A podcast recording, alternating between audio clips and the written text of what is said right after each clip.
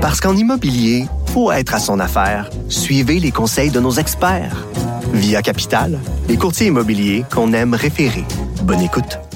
Cube Radio. Le, le commentaire de François Lambert, un dragon pas comme les autres. On retrouve euh, François Lambert. Salut, bon mercredi François. Salut Jean-François.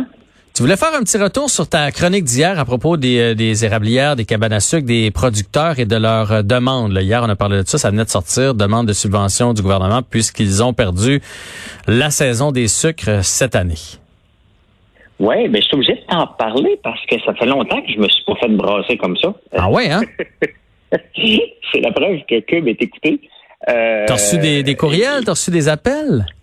J'ai reçu des courriels, j'ai reçu des appels. Les gens sont déçus de ma position.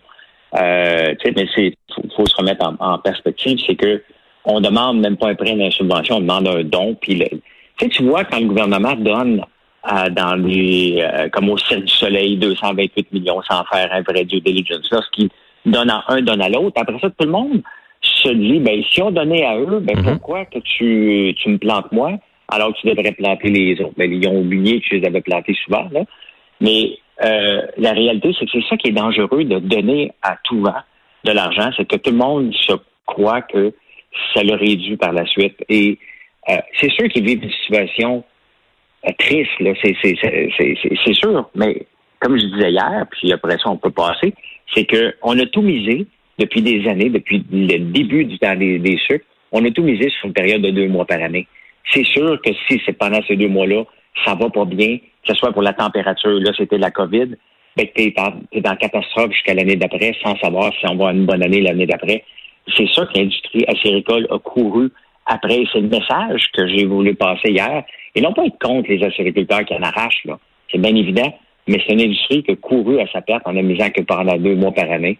Et euh, il faut trouver une solution pour faire du marketing en conséquence de promouvoir l'érable à l'année longue. Donc, euh, les gens sont déçus de ma position, mais il faut la voir dans son ensemble et c'est pas contre les gens, c'est contre une industrie qui euh, qui s'aide pas. Euh, donc, euh, c'est Ben, pour ça que je voulais revenir. Mais je comprends François, puis tu sais, euh, je pense que parce que j'ai entendu tantôt une dame qui était avec Vincent Dessureau là, dans l'émission avant moi, je pense que ce qui a pas passé, c'est le fait que tu as dit qu'il y en a plusieurs qui travaillent 8 à 10 semaines par année, puis elle, elle disait, on fait des mariages, on fait des réceptions, mais ça, tu l'as clairement dit en début qu'il y a une partie des érablières qui ont le droit de travailler 52 semaines par année, de faire les événements.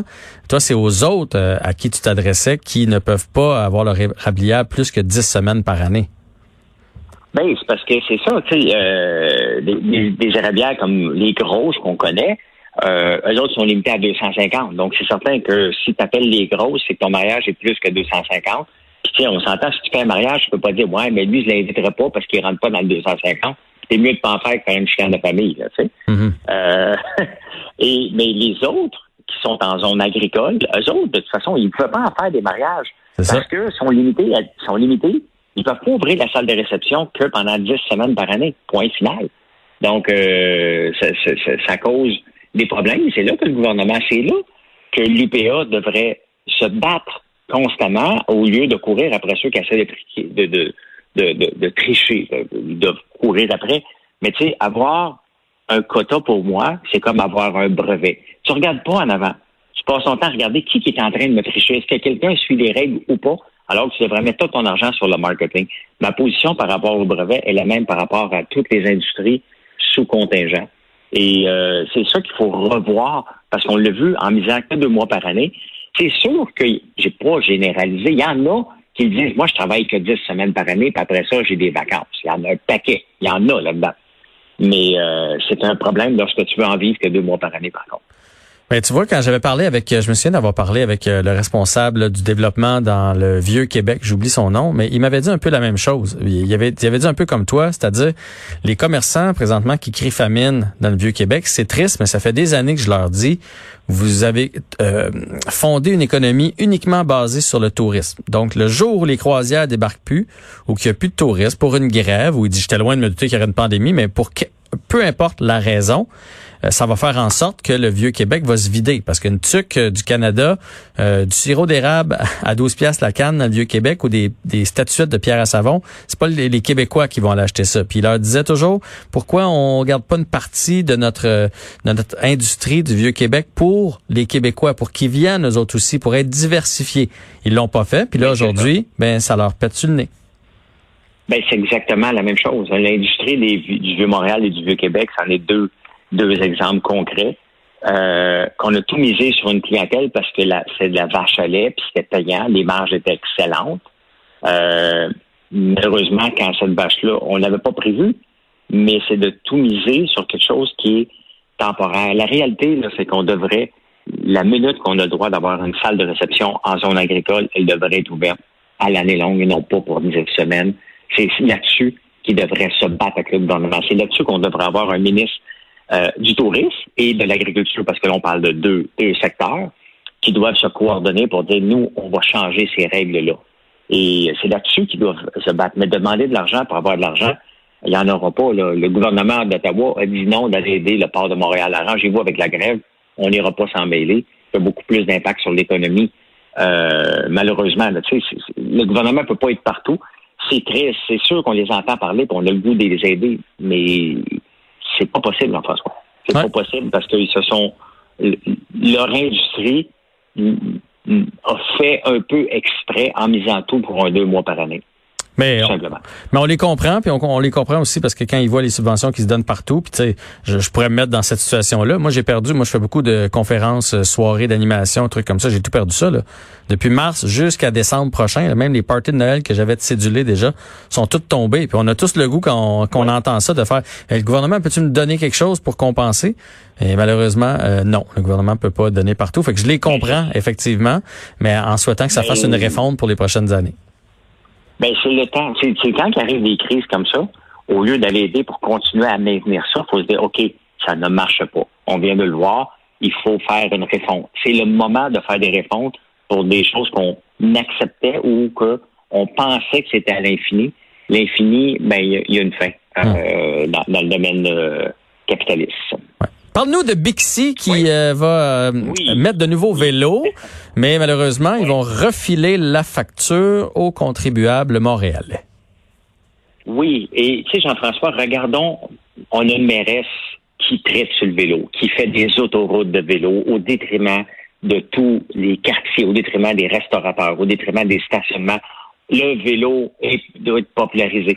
Le vélo est le numéro 3 mondial de l'augmentation des ventes euh, dans le monde, comme le vélo est populaire. Même ici, on a de la misère à avoir un vélo. Mm-hmm. Et on regarde du côté de Donc, on se dit, hey, les Bixi doivent rouler à plein régime.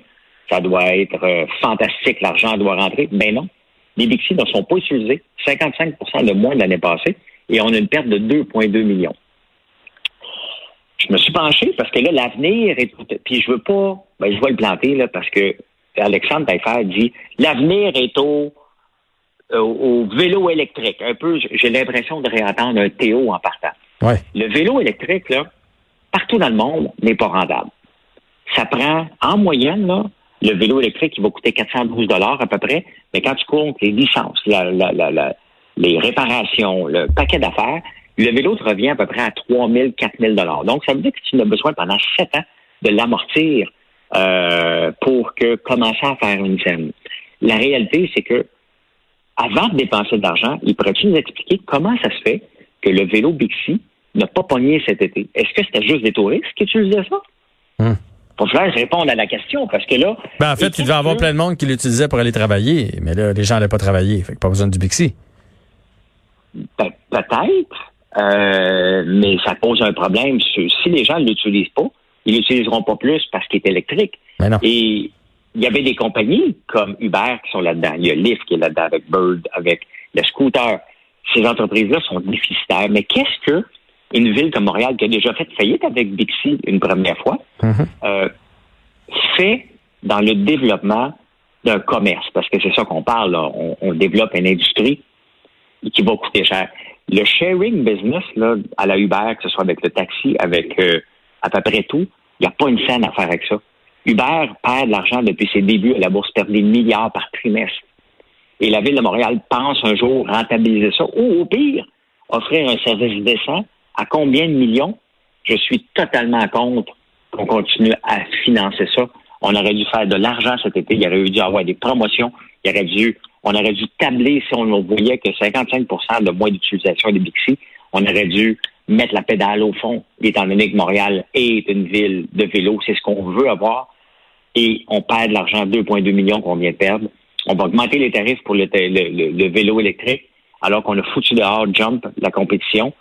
Euh, mais peut-être qu'on se dit qu'ils ont, ont peut-être eu des études comme quoi les gens l'utilisent pas parce qu'ils sont découragés. C'est pas tout le monde qui est en forme pour faire du vélo. Puis là, ils font si je pars de l'est de la ville, me rendre au centre-ville, puis je suis pas assez en forme pour faire ça. Alors que s'il est électrique, on comprend qu'il va fonctionner un petit peu par lui-même. Donc, on va sauver notre propre énergie. Ça va peut-être encourager les gens à le faire.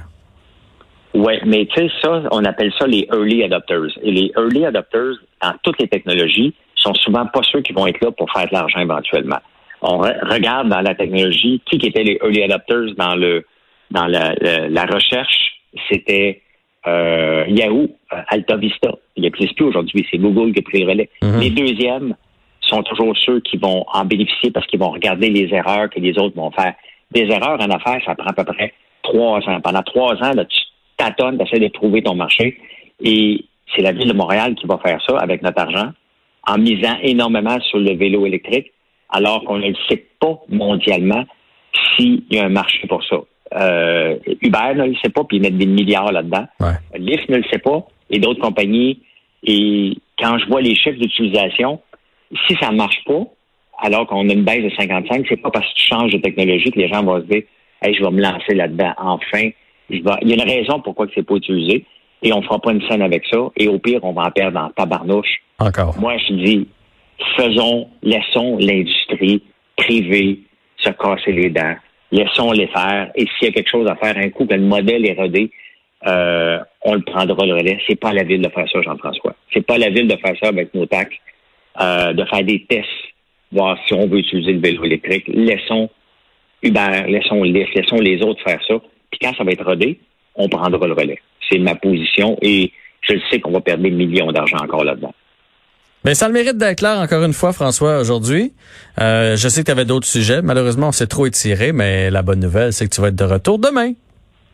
Exactement. Et je te souhaite. J'en ai en banque. À chaque jour, j'en mets d'autres en banque. À un moment donné, ben, si j'ai un trou, j'ai réutilisé. c'est bon, mais je te souhaite de pas trop avoir de courriel ce soir pour que tu puisses dormir en paix. Ben merci, mais je manque d'électricité depuis une heure, fait que je t'avais de manquer et de juste mon iPhone et du smaller laptop, fait qu'il va juste rester à regarder ma blonde dans les yeux et lui dire je l'aime. Ouais, mais sinon c'est la journée du livre euh, québécois aujourd'hui, fait que je t'invite à, lire euh, un livre d'un auteur québécois puisque t'as pas d'électricité. Exactement, c'est la journée parfaite. C'est bon. Salut François. Merci. Bye bye.